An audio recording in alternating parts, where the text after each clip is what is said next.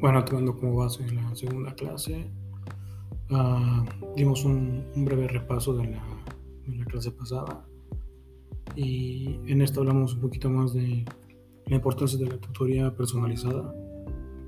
Esto con el fin de, reducir la, la deserción de los alumnos, que se ve muy representativa en, con base a la, pandemia que, que sufrimos. Eh, se habló también de, de un ejercicio en específico que son los estilos de, aprendizaje.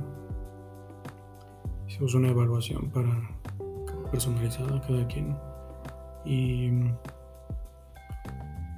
bueno yo, yo en lo personal ahí salí más pragmático eh, Son cuatro estilos, es el activo, teórico, reflexivo y pragmático.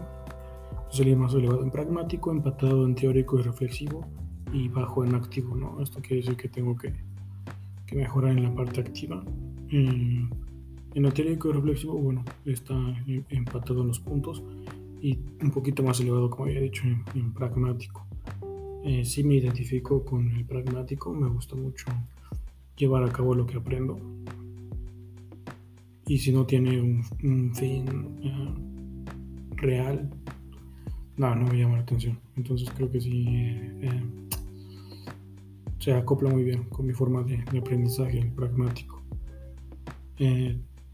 dentro de esta prueba mencionaba que era muy sano tener los cuatro estilos de aprendizaje al, al mismo nivel. Ya tengo tres que están casi al mismo nivel. Me falta trabajar el activo. Entonces no, no está tan mal considero no ser tan malo. Dentro de la clase también importante vimos un, video TED un profesor español en el que habla que se tienen que tomar eh, otras medidas en el aula, algo que te identifique. Y hablaba mucho de, um, llamar la atención, de encender la, el aula, ¿no? de debatir, de, de confrontar.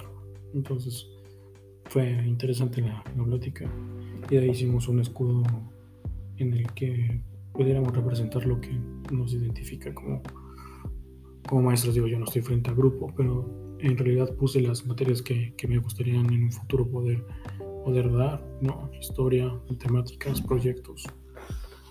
Y sí, básicamente fue esa la, la clase 3.